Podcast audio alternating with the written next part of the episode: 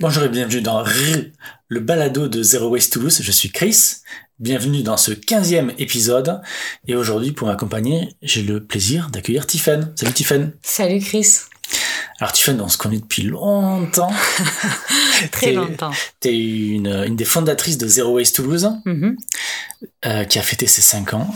Euh, donc c'est une vieille Ce histoire. mois-ci. C'est une vieille histoire. Et du coup, tu as quitté l'assaut il y a quelques mois Oui. euh, pour voler de tes propres ailes et pour te, lan- te lancer dans l'entrepreneuriat, c'est ça? Oui, exactement. Du coup, maintenant, tu as fondé Reducto, qui est une agence de conseil en réduction des déchets, c'est ça?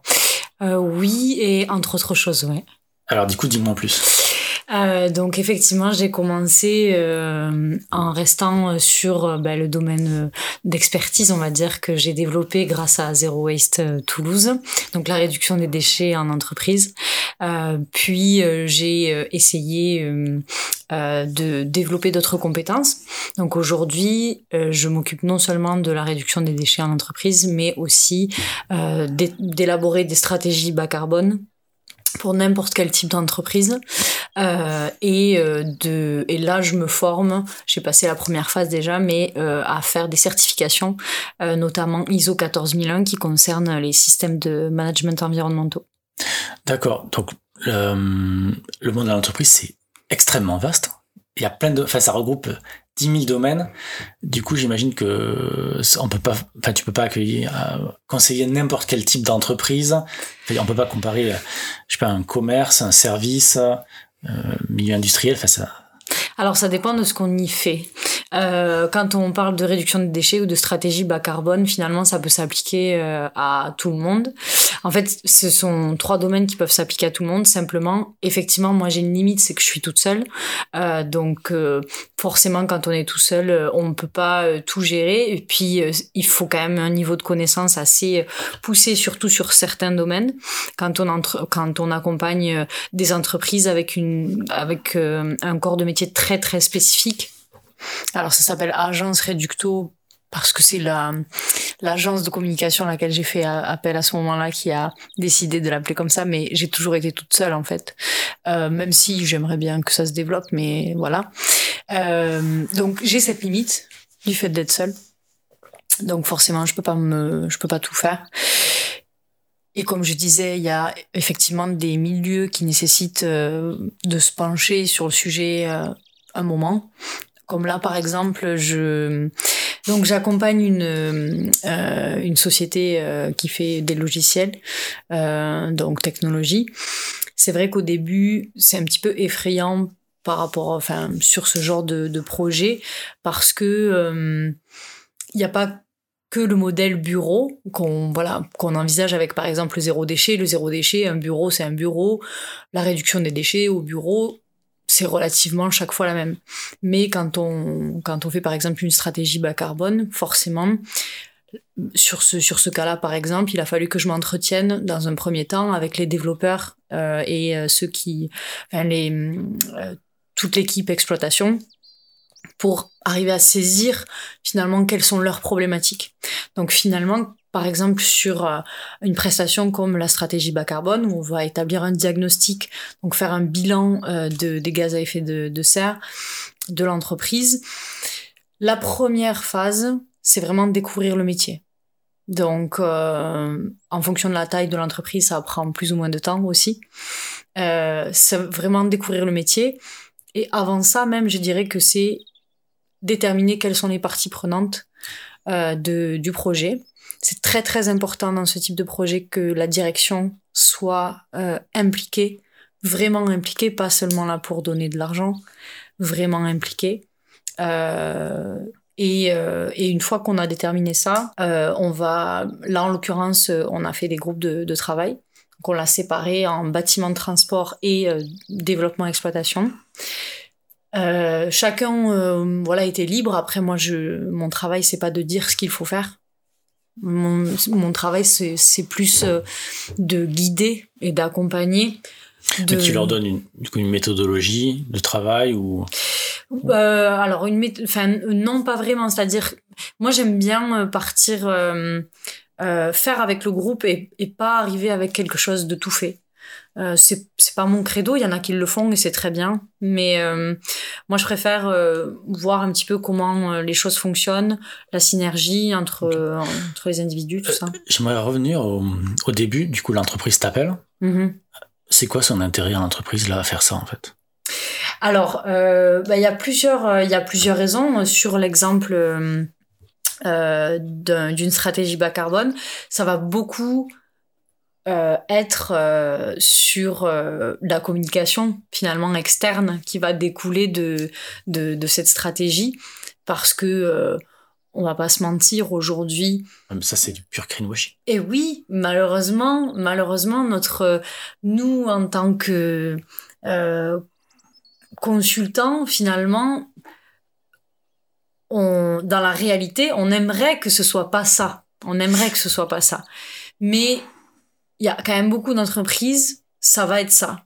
Ou en tout cas, même si c'est pas du, enfin, et puis c'est pas vraiment du greenwashing parce que greenwashing, ça voudrait dire qu'elles ne font pas d'efforts. Ça voudrait dire que c'est simplement une image qu'elles se donnent, Alors, mais hum, alors que là, c'est pas le cas. là, par exemple, dans ce cas-là, l'entreprise euh, t'appelle. et La première phase, ça va être euh, donc apprendre le métier. Mhm. Et après, il va y avoir une phase de mesure, tu vois. Exactement. Mais du coup, la phase de mesure, si elle s'arrête là, là, c'est du greenwashing. Non, parce que, enfin, oui, euh, si ça s'arrête là, si c'est juste établir, euh, et puis oui et non, parce que par exemple, quand on fait une stratégie bas carbone, quand on fait le diagnostic, euh, et qu'on établit le bilan euh, des gaz à effet de serre qui sont émis par l'entreprise, là où ça peut être du greenwashing, c'est si elle n'intègre pas tous les éléments. D'accord. À partir du moment où elle, intègre tous les éléments, c'est-à-dire tous les pôles qui sont potentiellement émetteurs euh, de GES, euh, et que qu'elle fait un bilan euh, euh, clair et précis de ce qu'elle émet, ensuite c'est là qu'on met une stratégie bas carbone euh, sur cette base-là. Parce que j'imagine, enfin, je sais, je sais pas, mais j'imagine même quand ils t'appellent, ils ne, ils peuvent avoir des surprises après sur les résultats. Il se, il il y a peut-être des choses un peu contre-intuitives dans les émissions carbone par rapport à son activité, quoi.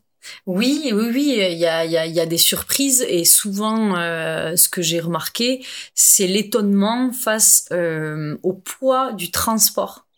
Le transport, euh, en fait, c'est la plupart du temps, c'est ce qui est le plus gros. Euh, le transport domicile-travail Mhm.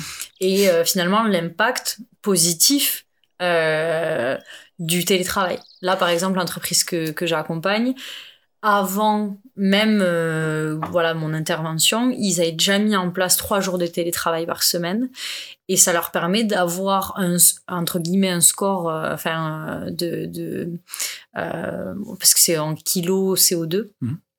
par an bon, parce qu'on calcule sur euh, sur l'année qui est relativement faible pour une société comme la leur.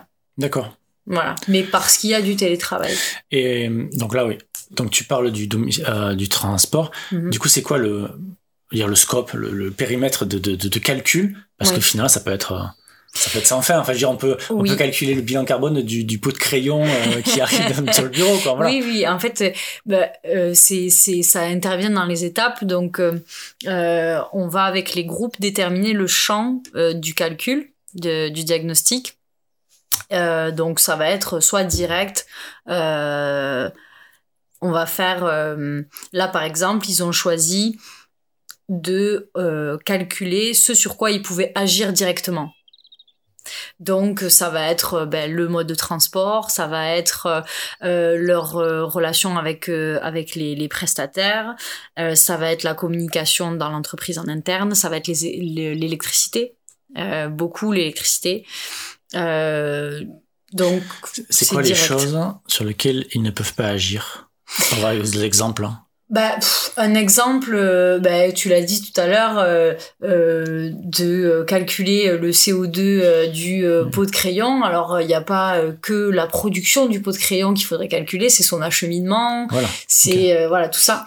Donc, techniquement, on- Après, tu peux choisir de ne pas avoir de pot de crayon. Voilà exactement. Mais euh, globalement, tu vas pouvoir le, tu, enfin déjà, ça va être compliqué de, de le calculer, euh, surtout pour tout ce qui est logistique. Euh, transport de marchandises, etc. C'est même si aujourd'hui il y a des obligations des transporteurs de fournir ce type d'informations, quand on travaille avec des, des pays étrangers, ce genre de choses, ça, ça devient compliqué. mais en plus de ça, comment dire, tu c'est des poupées russes et ça peut ne jamais s'arrêter. Et donc, euh, c'est pas tant que tu vas pas pouvoir agir dessus, c'est que ça va être déjà compliqué de le diagnostiquer et en plus de ça compliqué euh, d'agir vraiment parce que parfois la chaîne est tellement longue. Euh, oui, ça peut être sans fin, oui. Voilà, ça peut être complètement sans fin. Et puis. Donc, vous, établissez un périmètre. C'est ça. De calcul. C'est ça. Ok. Donc là, donc quel était ce périmètre là? Là, le périmètre c'était euh, il y en avait enfin finalement deux on va dire. Il y avait le, le premier euh, euh, premier volet où ça a été sur quoi on peut agir directement c'est-à-dire quasi immédiatement. Et la relation avec les enfin le, les clients. Parce que comme ce sont des développeurs des logiciels tout ça il y a un impact chez le client. Et donc oui. leur produit impacte euh, du coup le, la consommation la des clients. consommation et la génération de GES chez le client. D'accord. Donc en fait c'était ça le périmètre en interne et chez le client. D'accord. Pour information, c'est une PME, il y a une trentaine, 30, 40 personnes. Ou voilà. 40, ouais, 40, ouais, voilà. 40 personnes. En banlieue de Toulouse. C'est ça, exactement, pôle d'activité classique. Euh. Ouais, d'accord. Donc, euh, donc vous, tu m'as dit que vous avez travaillé en, par groupe. Mm -hmm. Chaque groupe avait du coup, un, un, secteur. Un secteur, d'accord. Du coup, comment ça se passe? En fait, ils examinent leurs usages. Alors, euh, on fait des matrices de calcul. Donc ça, bon, c'est avec Excel classique. Après, il en existe déjà des toutes faites euh, qu'on peut acheter. Euh, avec notamment des associations, euh, l'association ABC, euh, donc association bilan carbone, ou euh, Carbone 4 aussi, mmh. qui fait qui fait ce type de matrice qu'on peut acheter. nous, on l'a faite euh, nous-mêmes. Euh, et donc, euh, chaque groupe a... en fait, moi, je procède, je fais une carte mentale pour chaque groupe où on va détailler finalement euh, les, euh, les donc les ça s'appelle des scopes. Donc il y a une scope 1 2 3 et la troisième est découpée en, en deux euh, amont et aval. Souvent c'est la scope 3 qui qui est la plus génératrice puisque c'est celle qui va comporter ben, le transport domicile travail les tout ce qui est achat de fournitures tout ça. Donc ils se sont donc on, a séparé ça en deux. Pour la partie bâtiment et transport, on a, donc on a créé les, les matrices et tout se calcule sur une année. Donc on prend une année de référence. Là, en l'occurrence, la pas la problématique, mais la, la, la, petite particularité, on va dire, c'était 2020 puisque 2020 ah avec tous les confinements, voilà. Donc on a pris comme année de référence 2019, ça nous semblait plus cohérent, mmh. euh, et donc euh, rapporté sur 2021. En 2019, il n'y avait pas le télétravail dans l'entreprise Non. Ok. Et donc c'est là qu'on a pu se rendre compte de la différence et de la réduction euh, euh, finalement assez importante que pouvait euh, amener le, le télétravail. Euh, en fait, ça agit. Le télétravail va agir non seulement sur la partie transport, donc qui est de la scope 3, mais aussi sur la scope 2 par exemple, euh, puisque ça concerne l'énergie consommée par l'électricité. D'accord. Alors, euh, si je voulais faire un petit avocat du diable, je, bah, je, pourrais te dire que l'électricité, du coup, c'est pas l'entreprise qui l'utilise, c'est le, le, va dire l'employé. Chez lui Chez lui. Ouais. Alors euh, justement, ça c'est ça, ça, fait partie des calculs euh, qu'on fait. Souvent, ce qu'on remarque, c'est que les gens n'éteignent pas leur box même quand ils sont pas chez eux. Donc, sachez-le, vous pouvez ouais. éteindre votre box et elle ira très très bien et vous ferez des économies d'électricité. Euh, donc au final, elle, elle fonctionnera quand même. Mm. Euh, et, euh, et, souvent, les gens qui travaillent, enfin qui font du télétravail, ils utilisent leur matériel professionnel, donc le matériel qu'ils utiliseraient s'ils étaient euh, en entreprise, puisque souvent ce sont des PC portables. En l'occurrence, là, c'était le cas. D'accord. Donc au fond, euh, la, la, consommation est déportée Mais par contre, bon, le transport, ça c'est évident. Oui. Par contre, la consommation électrique, elle est quand même, euh, elle est quand même un peu déportée. Quoi. Ben, oui et non parce que euh, oui effectivement sur l'usage euh, du PC et de l'électricité de la lumière éventuellement si on si on la met Mm. mais euh, à l'échelle d'un bâtiment c'est quand même pas la même chose parce que si vous chauffez une pièce de 25 mètres carrés c'est pas la même chose que si vous chauffez un bâtiment de 200 mètres carrés l'énergie qui est consommée est pas du tout la même et c'est forcément plus important puisque ça met plus de temps à arriver à Mm. température donc le, le chauffage se déclenche plus longtemps enfin c'est un exemple parmi tant d'autres mais c'est pas c'est ça reste moindre que euh, de faire venir 40 personnes dans un bâtiment de 200 mètres carrés. D'accord, donc ça, effectivement, ça, limite, euh, ben, en regardant les factures d'électricité, on voit la consommation et très précisément, ça, voilà, c'est, ça, c'est très, c'est un calcul qui est très précis, et limite facile à faire. D'accord. Donc, sur le transport, là, par contre, c'est plus compliqué. Euh, non, pas vraiment sur le transport. Enfin, tu veux dire euh, domicile-travail Ouais. Alors non, c'est enfin c'est compliqué. C'est disons que ça nécessite un petit peu plus d'organisation parce qu'il va falloir euh, poser la question aux gens de comment ils viennent au travail. Euh, donc ça c'est une matrice qu'on crée nous et où en fait on prend en compte donc dans la matrice dans la matrice on va prendre en compte euh, donc le nombre de trajets évidemment aller-retour. Euh, le kilomètre. Euh, le kilomètre euh, le, le modèle de la voiture. On va prendre euh, parce que euh, essence euh, enfin alors déjà il y a le modèle de la voiture. Savoir si c'est une voiture ancienne une voiture une citadine un break un SUV enfin voilà. Et ensuite il y a euh, le l'énergie qu'elle utilise essence diesel euh, Ou électrique. et, ou électrique exactement. Euh, après une fois qu'on a fait ça, euh, on va chercher ce qu'on appelle le facteur d'émission. Donc le facteur d'émission, c'est la, le, en fait euh, finalement ce par quoi on va multiplier la quantité qu'on aura sorti de, de ça. Euh, et ça, ça se trouve sur sur la base de, de données de, de l'ADEME. C'est pas nous qui le qui le déterminons. C'est pour ça que il y a des effectivement euh, des hum, vous pouvez trouver des matrices directement euh, sur internet avec euh, D'accord, donc c'est pas, c'est pas eux qui t'ont dit, ils ont consommé euh, tant de litres d'essence pour. Non, non, c'est vraiment. Non, non, non, ouais. pas du tout. En fait, la- quand ils ont rempli la matrice, ils nous ont juste donné le nombre de kilomètres qu'ils faisaient par jour, et donc par semaine, et donc par année, et donc après le calcul se fait se fait comme ça. D'accord, ok. Ok, t'as des, des ordres de grandeur ou des. Entre là. je- bah, de toute façon, il y a aussi la question des transports en commun, Oui, exactement. qui, est- qui, est- qui est très, très possible à Toulouse, par exemple. Mhm. Entre, je sais pas, le transport en commun, le train, la moto, le vélo, peut-être, ou peut-être même à pied, certains. Je sais pas.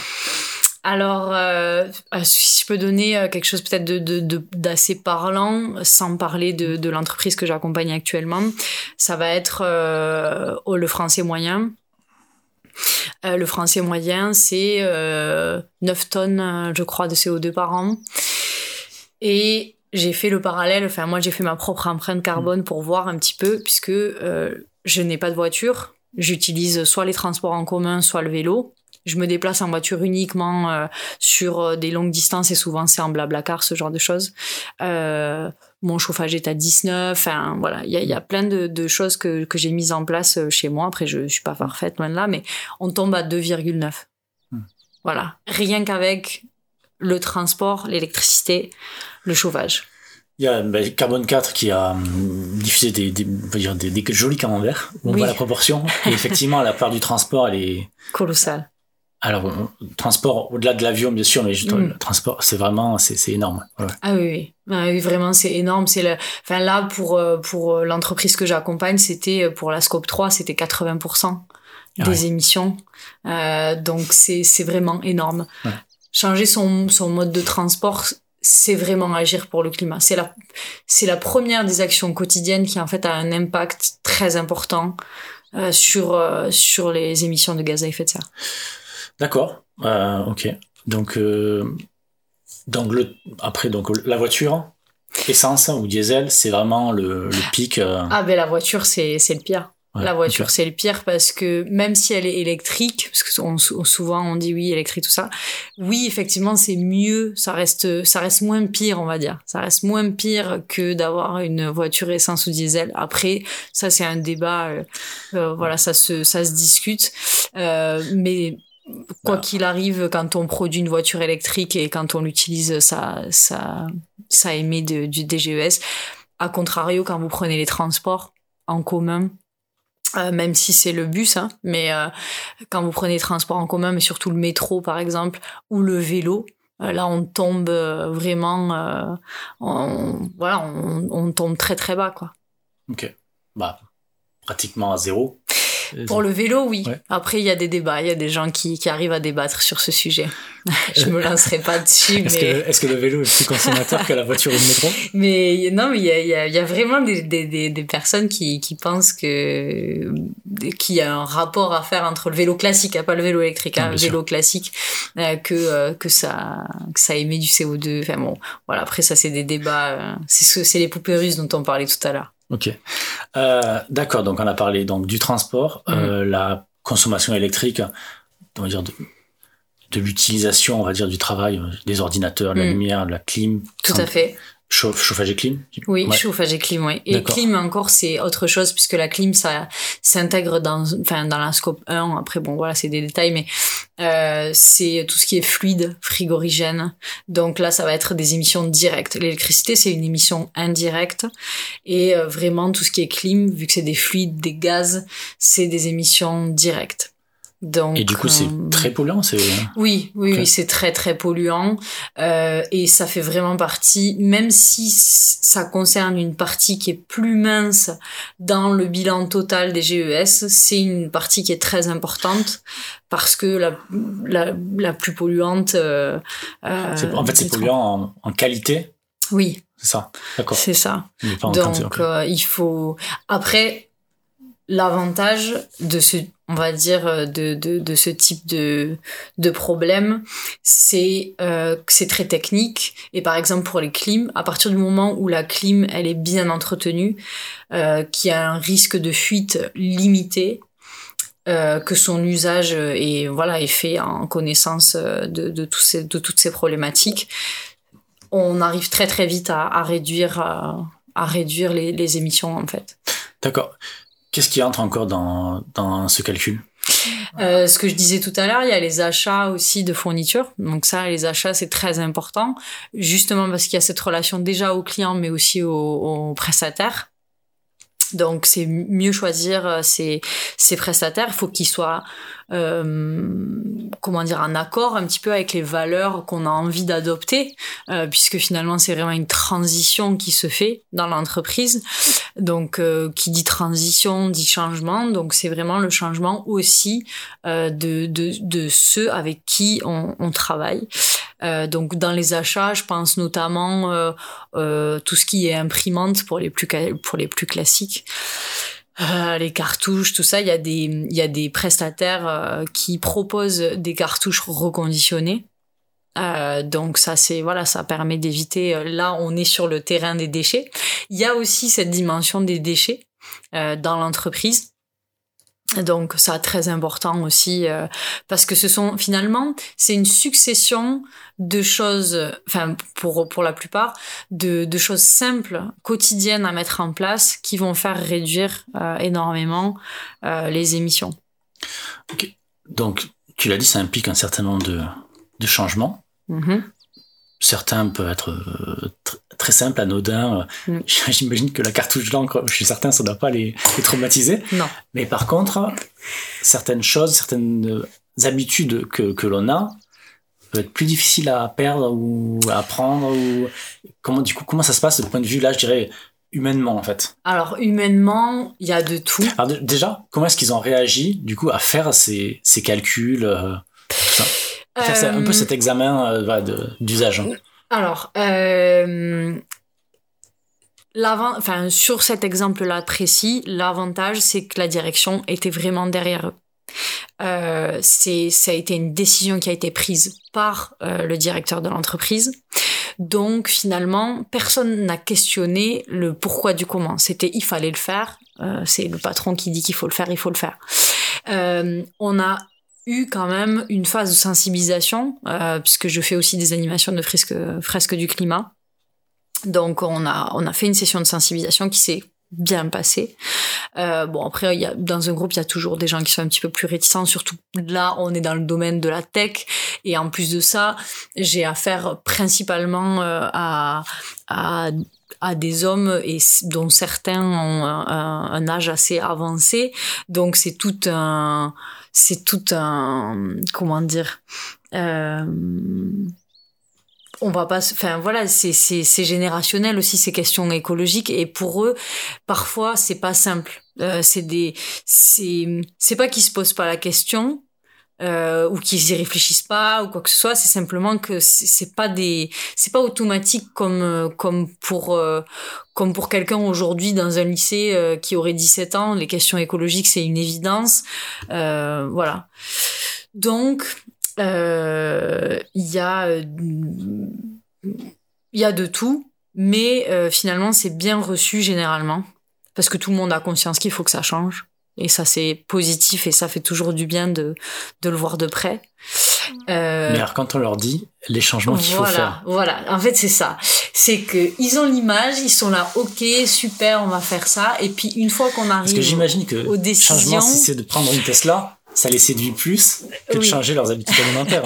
alors, ce qui est, ce qui est marrant, euh, c'est par exemple, ce qui a le plus, enfin, dans ce cas précis, ce qui a le plus heurté, c'est le chauffage. Euh, c'est le chauffage parce que euh, là, euh, actuellement, enfin en tout cas quand j'ai fait le diagnostic, le chauffage dans le bâtiment était à 22 degrés. Et j'ai proposé de le mettre à 20. Normalement, il faut... Enfin, normalement. Ce qui serait bien, ce serait qu'il soit à 19 degrés parce que ça réduit quand même énormément. Mais là, j'avais proposé 20 et, j'ai été très surprise de la réaction. Autant il y en a qui voilà qui voient pas d'inconvénient, mais les réactions les plus, euh, on va dire, euh, énergiques euh, sur euh, sur le diagnostic et sur les, actions, ça a été ça a été ce sujet-là. Je pense que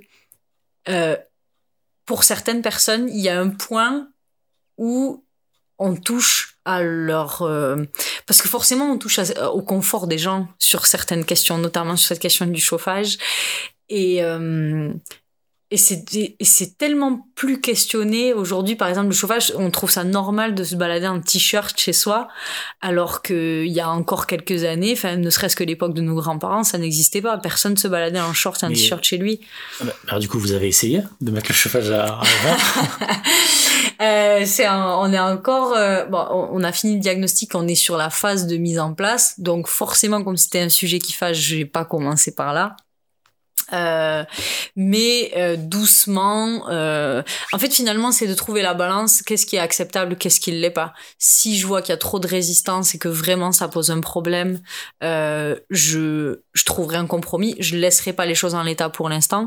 Mais finalement, c'est trouver le le point juste entre ce qui ce qui est acceptable pour le groupe, ce qui ne l'est pas, parce que l'objectif c'est pas de mettre une succession d'actions en place que ça agace tout le monde et que ce soit pas durable.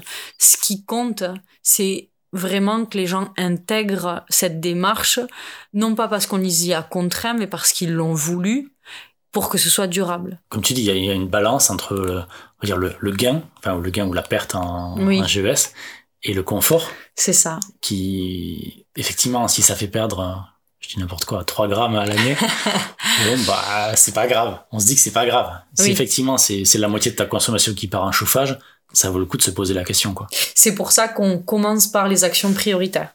Donc, euh, on, une fois qu'on a établi le diagnostic, on regarde où euh, sont les émissions de GES les plus importantes pour euh, agir, euh, le, enfin, agir là-dessus en priorité. Ok, et donc là, du coup, tu m'as dit que c'était le transport. Oui. Donc, qu'est-ce qui a été décidé? Qu'est-ce qui, qu'est-ce que c'est les solutions? Alors là, euh, donc déjà, la première chose, c'est de parler euh, des modes de, de, de, transport de chacun. Pourquoi le, ce choix de, de transport? Euh, Et ensuite, de voir quelles sont les solutions. En l'occurrence, il, pour cette entreprise, il y a des personnes qui habitent relativement loin de Toulouse et qui sont éloignées de tout ce qui a de transport en commun. Donc là, la, et comme beaucoup de gens en France de toute façon, donc là, la solution euh, qui a été proposée, c'est du covoiturage quotidien, soit interne à l'entreprise, soit inter-entreprise, puisque comme j'ai dit tout à l'heure, ils sont sur un pôle d'activité. Et on s'est rendu compte qu'avec Toulouse, par exemple, il existait un système qui permettait de créer euh, un, un, décovoiturage quotidien inter-entreprise euh, sur un même secteur. Donc, sur Toulouse, c'est Tisséo, l'entreprise de, de, transport euh, public. Oui. Du coup, ils ont un service que je connaissais pas. C'est vrai? Ah non, pas du tout. Ouais, ben ça s'appelle Covoateo. Euh, c'est destiné euh, aux entreprises et euh, et donc ils, en fait ils permettent de mettre de mettre ça en place donc ils mettent les entreprises en corrélation pour pouvoir développer du covoiturage sur un même secteur. Du coup c'est pas eux qui organisent, c'est ils, ils, vous mettent en contact et après vous vous débrouillez. Non non non, c'est ah. eux qui l'organisent. C'est vraiment on s'inscrit et après euh, voilà. Donc là moi je suis encore en train de creuser et d'essayer d'avoir quelqu'un. Donc s'il y a quelqu'un de Tisséo qui écoute ce podcast, euh, répondez-moi s'il vous plaît. parce que bon, ça reste quand même compliqué. Mais oui, oui euh, normalement, c'est, c'est comme ça que ça se passe. Je suis encore en train de, de, de pêcher des informations euh, pour, pour que ce soit plus clair, mais, euh, mais normalement, c'est ça. D'accord. Parce que des solutions de covoiturage, dire, oui, il y a Blablacar, des choses comme ça. Après, c'est pas forcément adapté au, au transport d'entreprise qui sont très réguliers, qui sont enfin, quotidiens. Voilà, c'est voilà, ça va, ça va bien pour partir en week-end, mais c'est ça. Pas, c'est pas très adapté à cet usage. Ok. C'est ça. D'accord. Euh, donc les transports. Ok, très bien. Il y a, il y a un domaine dont on n'a pas parlé, c'est la pause entre midi et deux le repas, l'alimentation. Est-ce que ça, c'était un sujet Est-ce que ça rentrait dans vos calculs ou pas? Alors oui, ça rentrait dans les calculs par rapport aux déchets. Euh, par rapport aux déchets ménagers, parce que les déchets qu'on fait en entreprise, euh, on les, enfin, on les compte. Euh, et dans ces déchets d'entreprise, on compte aussi la pause déjeuner. Euh, donc oui, ça a été un sujet. Euh, sachant que euh, il y a soit les gens qui prennent, enfin comment dire, qui prennent à emporter et qui mangent sur place, et on compte aussi ceux qui vont manger à la cantine d'entreprise et qui euh, consomment un plateau avec diverses choses dessus. là, en l'occurrence, on a pris pour l'instant une moyenne euh, donc qui est la moyenne française, qui a été établie par Zero Waste, euh, Zero Waste France. Donc on, s'est basé sur euh, sur ce chiffre-là. Je sais plus exactement combien. Je crois que c'est 100, 130 ou 150 kilos par an. Faut que je, je revérifie, mais ou quelque chose dans ces eaux-là. Donc on a pris ça, mais euh, ils ont l'intention et ça c'est bien parce que ça a émané d'eux directement euh, de peser euh, les déchets par semaine, les déchets de l'entreprise, les déchets des employés. D'accord. Voilà. Du coup, là, l'expérience, enfin, du coup, je sais pas, l'audit, oui. dire, il est, il est fini. Il en est à quelle étape? Alors là, on a terminé le diagnostic. Euh, il y a encore des éléments qu'il faut qu'on rajoute parce que c'est vrai que pour le groupe euh, développement et exploitation, ça a été plus compliqué, donc plus long. Donc voilà, faut, faut encore qu'on l'ajoute.